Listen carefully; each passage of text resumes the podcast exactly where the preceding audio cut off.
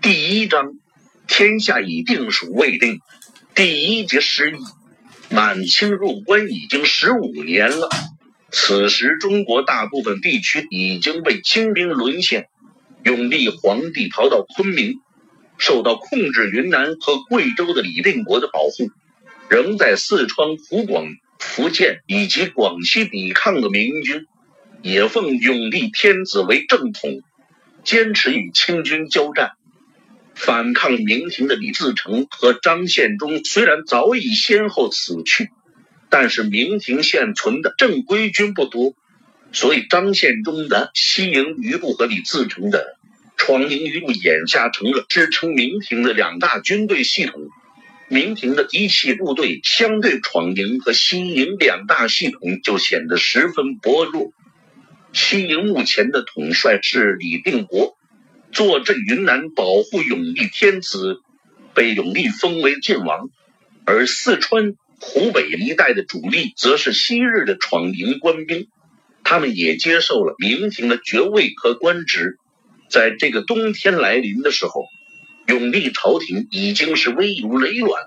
吴三桂的大军从北向南穿过四川，意图一举摧毁昆明的南明政权。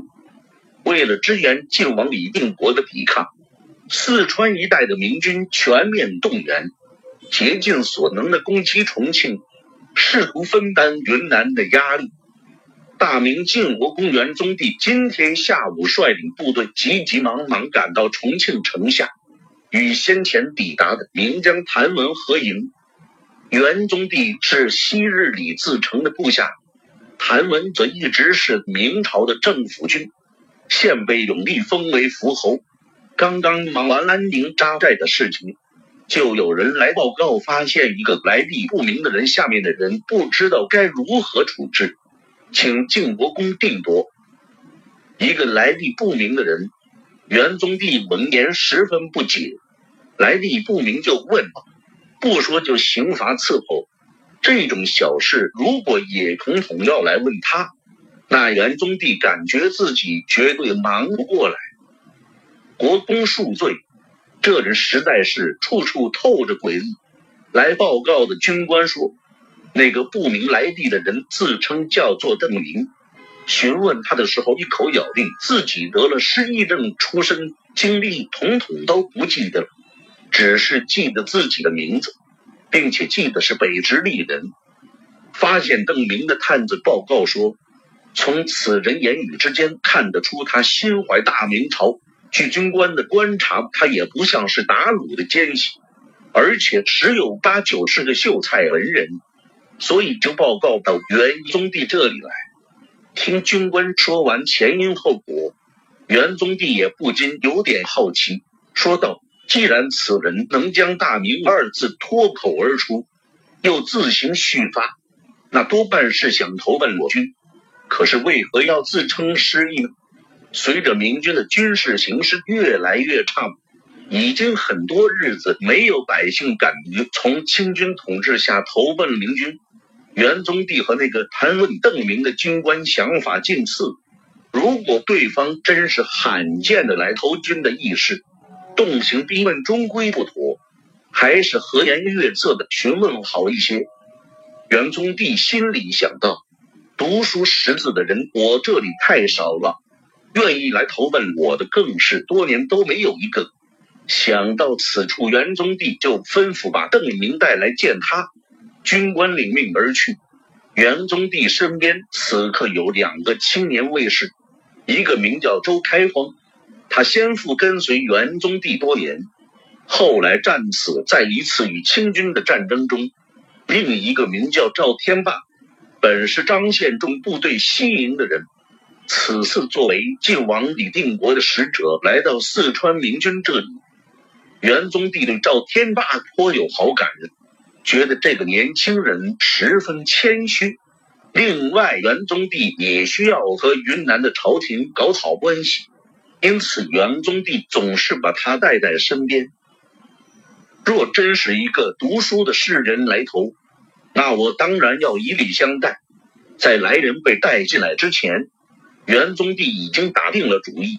邓明被带进帐篷中后，感到一阵阵的手足无措，因为对眼下的政治形势一无所知，所以他刚才面对明军军官的盘问，只能以全都忘记了来应付。现在看着对面的三个人，邓明心里不断的打鼓。感觉自己恐怕是混不过这关了。你这厮好生无礼！帐内四个人对视良久，周开荒首先沉不住气，怒目喝道：“怎敢不向晋国公施礼？”邓明对明朝如何施礼是一窍不通。他猜想，在中国的封建朝代，老百姓面对将领可能是需要跪地磕头的，但磕几个头。有什么讲究规矩，则完全不了解。邓明记得好像在书上看过，明朝的文人可以见官不拜。刚才那个军官问自己是不是秀才时，邓明回答的含含糊糊。现在索性一装到底，希望能够蒙混过去，就对着元宗第一个长揖道地，见过国公大人。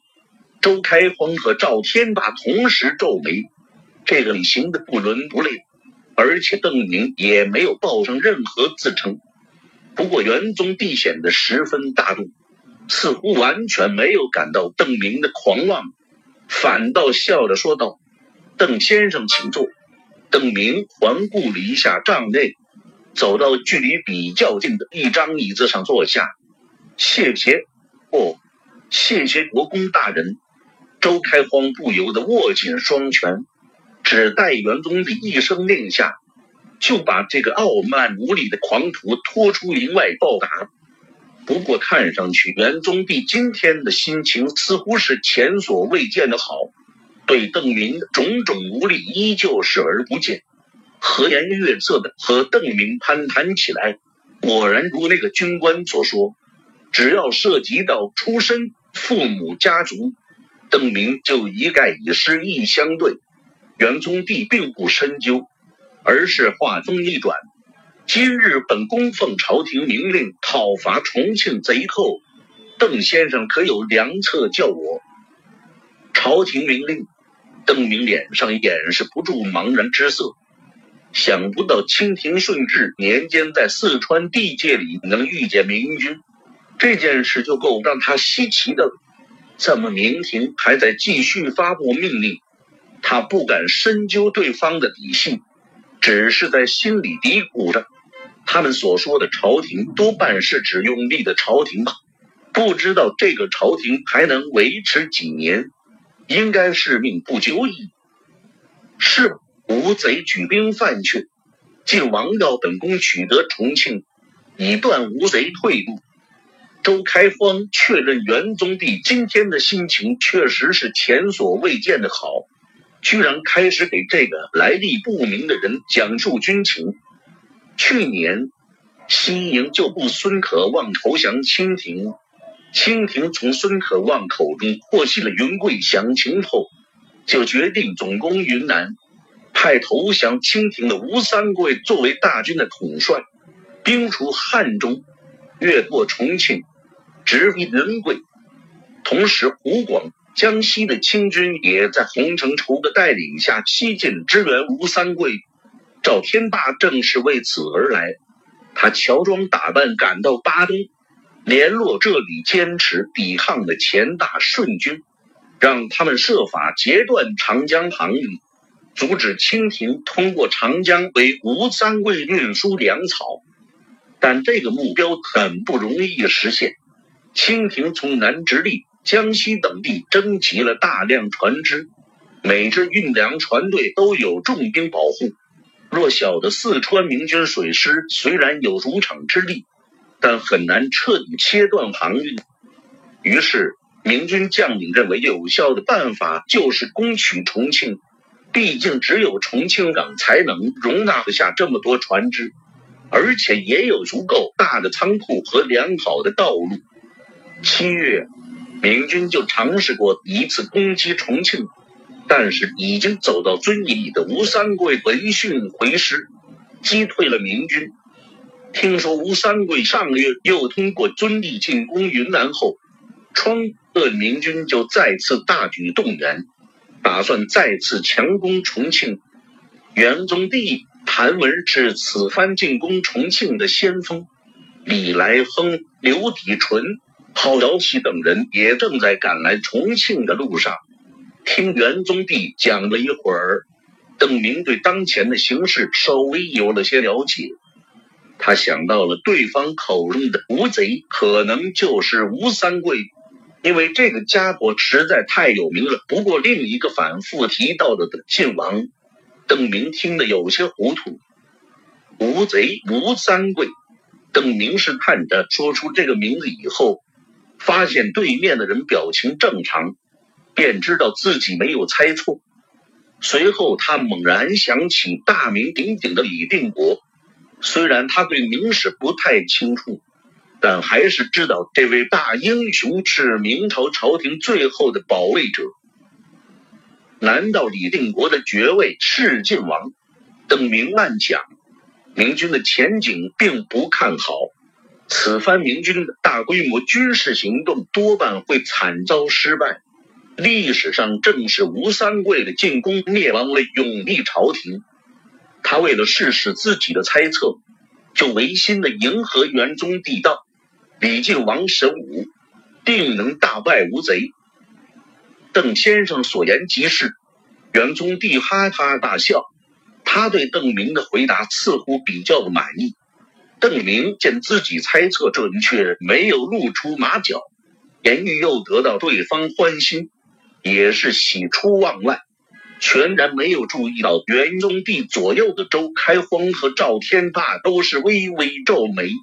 一个来历不明的草民，居然敢在称呼亲王的时候，在他的爵位前加上姓氏。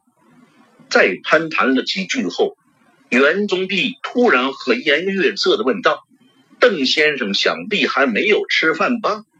这是当然的，邓明已经挨饿两天了。今天下午，他一直企图自学成才，分辨可食用蘑菇，不幸没有成功，或者说他还没有饿到敢去吃那些蘑菇。来人，请邓先生去后账用饭。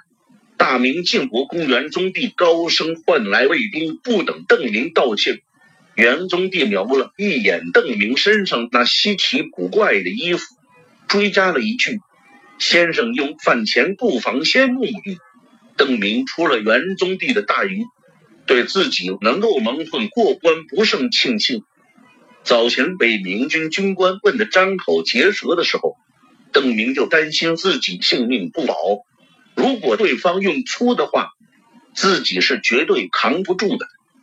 即使邓明把自己来自数百年后的真实情况统统招出来。对方还是会认为自己胡言乱语，说不定当成个清廷的奸细拷打致死。这个时候，果然还是读书人吃香啊！死里逃生的喜悦让邓林感到一阵阵的眩晕，跟着卫士去洗澡、吃饭的时候，还忍不住在心里琢磨着：幸好我灵机一动，装书生、装秀才。明朝的人尊师重道。他们见我说话文绉绉的，又见官不磕头，多半以为我是个秀才吧。而且，谁说古人不讲卫生？这不也把洗澡和吃饭看得一样重要吗？想不到还安排我沐浴。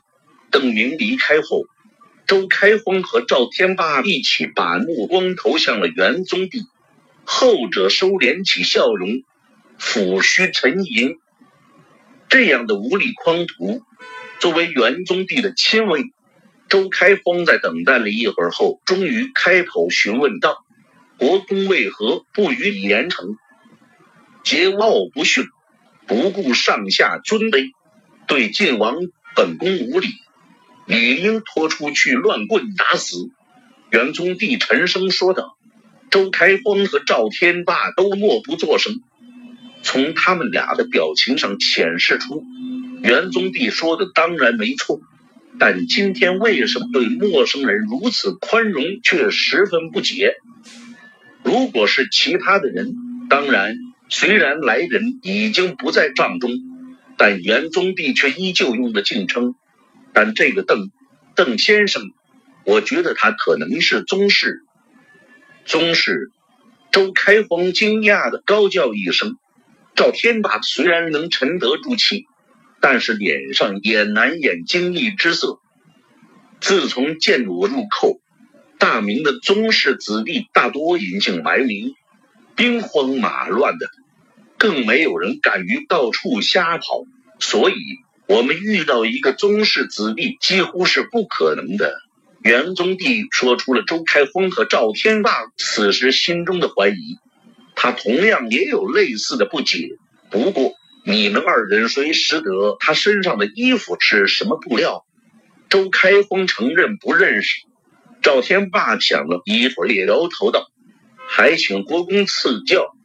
元宗帝当年是李自成手下一员大将，李自成破洛阳，擒福王，克西安，捉秦王时，他都在闯王身侧。”大顺开国以后，更是响当当的智将军。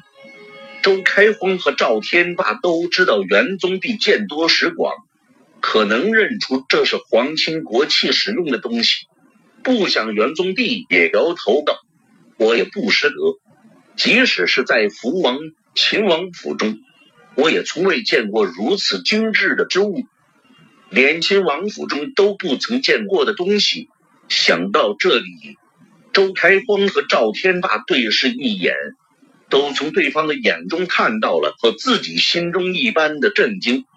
元宗帝瞟了赵天霸一眼，知道他迟早要上报给朝廷和永历天子的，所以瞒着对方毫无意义。再说自己也需要赵天霸做个证人。你们注意到他的牙齿和容貌了吗？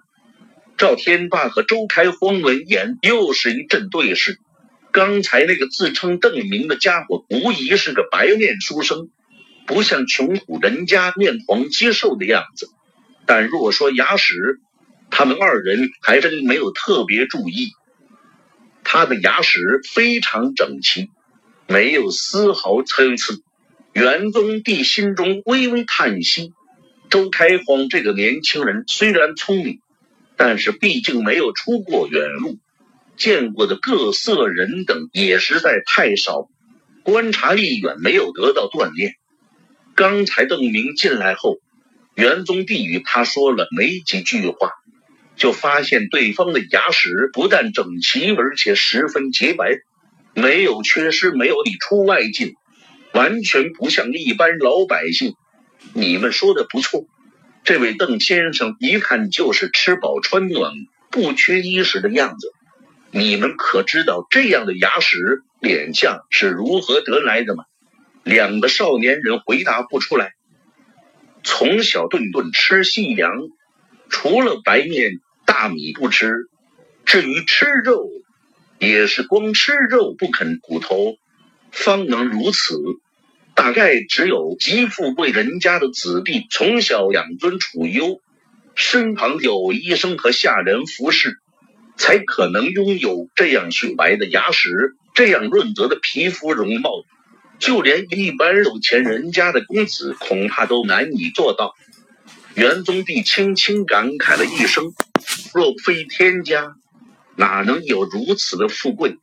元宗帝叫来卫士，先是嘱咐他们给今天新来的人准备饭，想想后又补充道：“给这位邓先生吃些肉食。”就剁一块猪腿吧，不过要记得把肉多去掉一些，只要骨头上留一点肉就行了。一个士兵进来回报，给邓明烧好热水，他已经去洗澡了。士兵们遵照元宗帝的命令，趁机把邓明的衣服取来。元宗帝接过邓明的外衣，抖一抖，看上去是件棉袄，棉袄的袄里袄面都滑溜溜的。身上缝了好几个口袋，但与普通棉袄不同的是，还缝了一个棉帽子。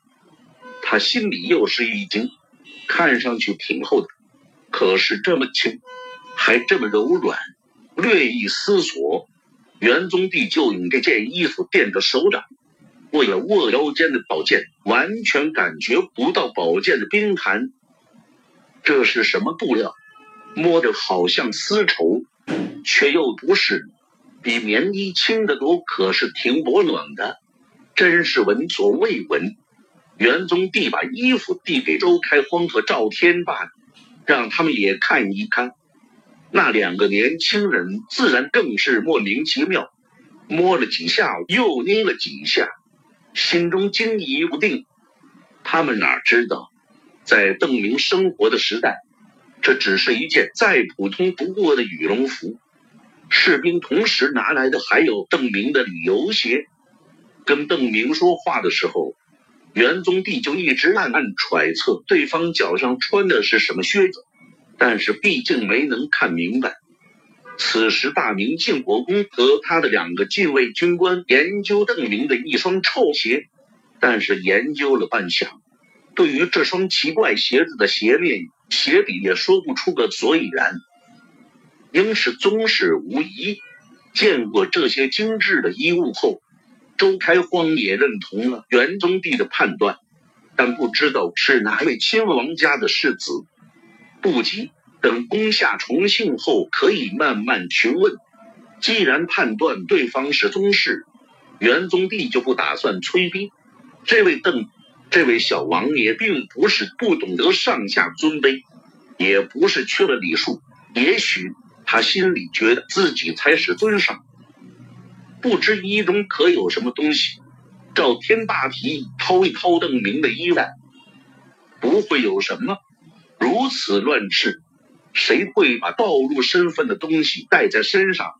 元宗帝根据自己的经验，认为不会找到什么线索。自从清廷搜捕、杀戮大明的侵犯禁之以来，宗室子弟都隐姓埋名、四散躲藏，邓明自然也不会例外。只是话一出口，元宗帝又变得没有把握起来。刚才邓明给他的感觉可不像一个懂得如何掩饰自己的人，神情、动作之间都显出年轻人的稚嫩。莫不是这位小王爷原来有中途追随保护，现在跟随的人都失散了，只剩下这位小王爷孤身脱逃？元宗帝猜想一番，终于还是伸手去摸羽绒服的口袋，看看能有什么意外的收获。结果还真有意外的收获，元宗帝才一伸手就摸出了一串珠子。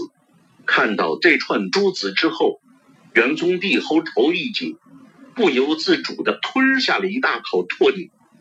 元宗帝虽然没有随李自成进攻北京，不过他也见过皇宫中的宝物，李自成就曾郑重其事给过他一串宫中的珍珠。元宗帝打算把那串宝珠当做传家宝，一代代的传下去。但和眼前这串珠子一比，元宗帝的那串就相形见绌了。珍珠是进入蚌壳内的一颗沙子，蚌因为感到不舒服，就不断的用一种分泌物把沙子层层包起来。时间一长，就形成一颗晶莹耀目的珍珠。自然生成的珍珠大部分不十分圆，略微带有一些凸起，正是沙粒的缘故。所以又大又圆的珍珠很少见到，一粒就可视为至宝。到了邓明出生的时代，有了人工养殖珍珠的技术，还有了人造珍珠的技术。人造珍珠就是将树枝。充填剂等几种东西混合，制成半固体状的成型材料，加热，镀一层金属膜，加压，涂上珍珠料后，再喷漆做成具有天然珍珠般光彩的人造珍珠。邓明衣袋里装的正是这样一串人造珍珠，颗粒大，颜色全，没有瑕疵。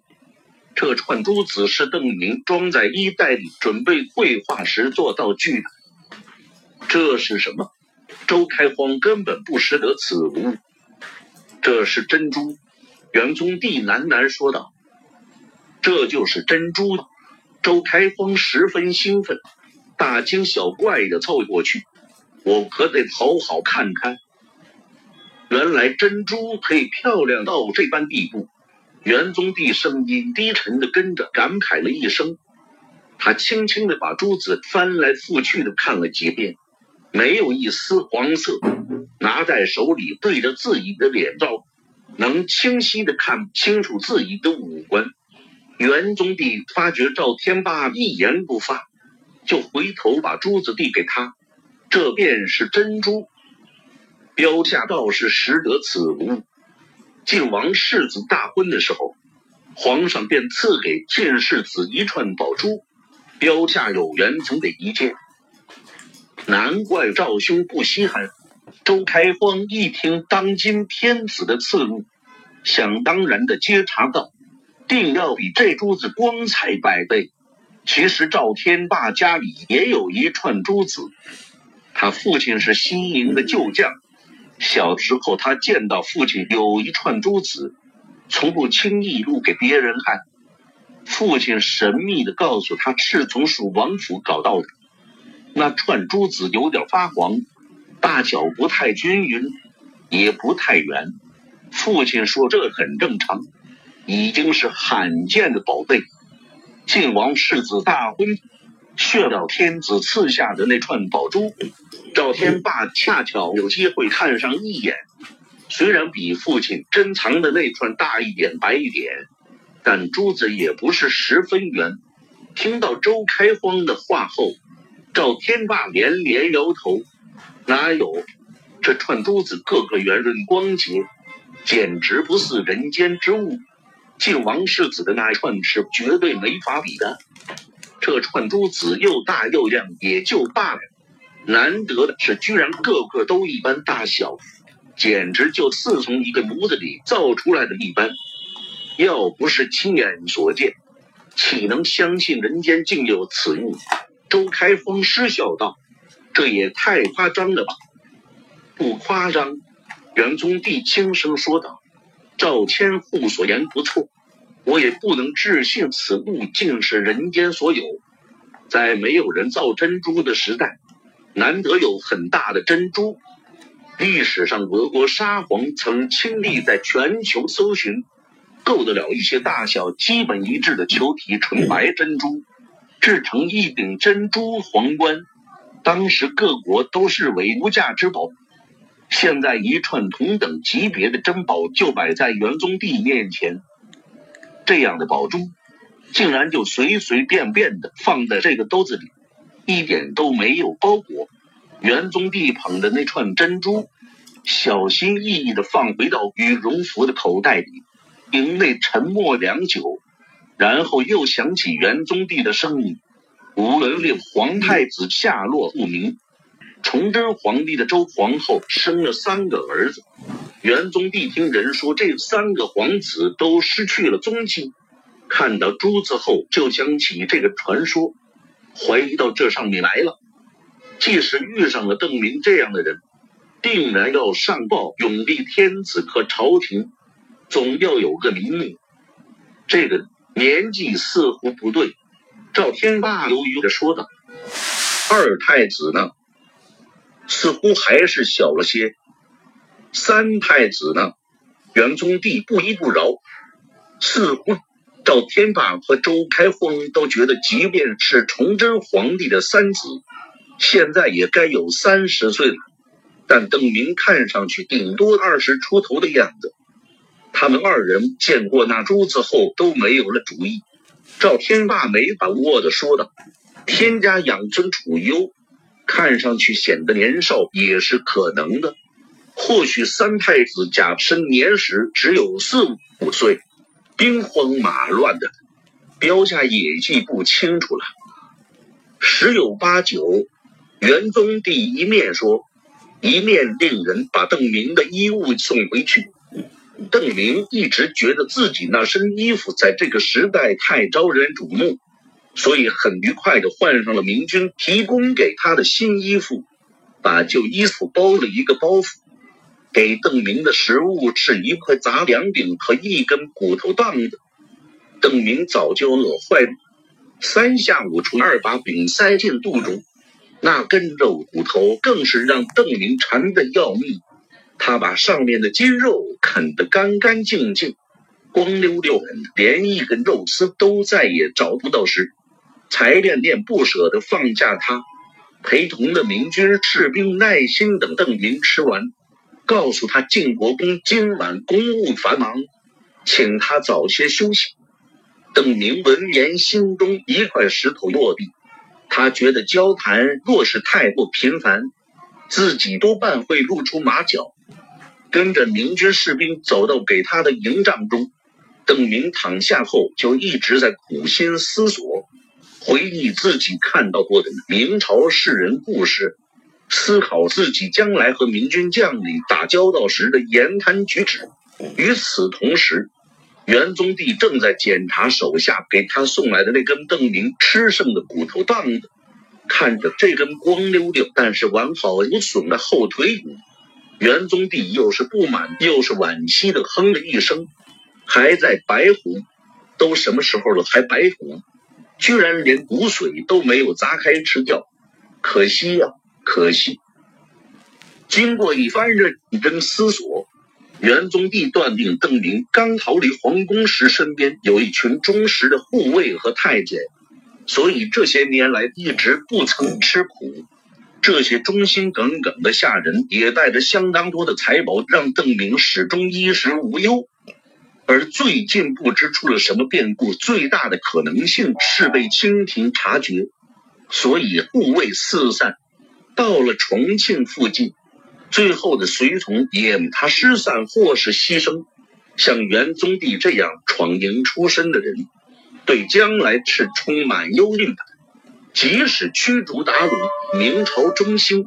皇帝到底会如何处置他们这些闯营旧将，仍是未可知。比如郝瑶琪找到一个东安王，如获至宝，像供菩萨一样的工程，图的不过就是将来若是明朝中兴，能有一个朱家的为他说两句好话。而从山西逃入湖广的韩王，汴东众将皆是闯营旧部，包括元宗帝在内。也都纷纷奉承巴结，更集体上书朝廷，要求韩王留在川鄂明军军中。元宗帝他们所指望的，也是能和地位尊贵的亲王搞好关系，将来若是明廷秋后算账，不至于无人为自己说话。这些年来，元宗帝与韩王的关系称不上太亲密。他也想寻找个宗室子弟当自己的护身符，奈何一直找不到。现在眼前突然冒出一个邓明，不要说是郝瑶琪保护的东安郡王，远远不能比；就是汴东众将所竭力奉承的韩先王，似乎也大有不如。这对元宗帝来说，不外是天大之喜。随后，他又陷入了沉思。三皇子为啥要叫这个名字呢？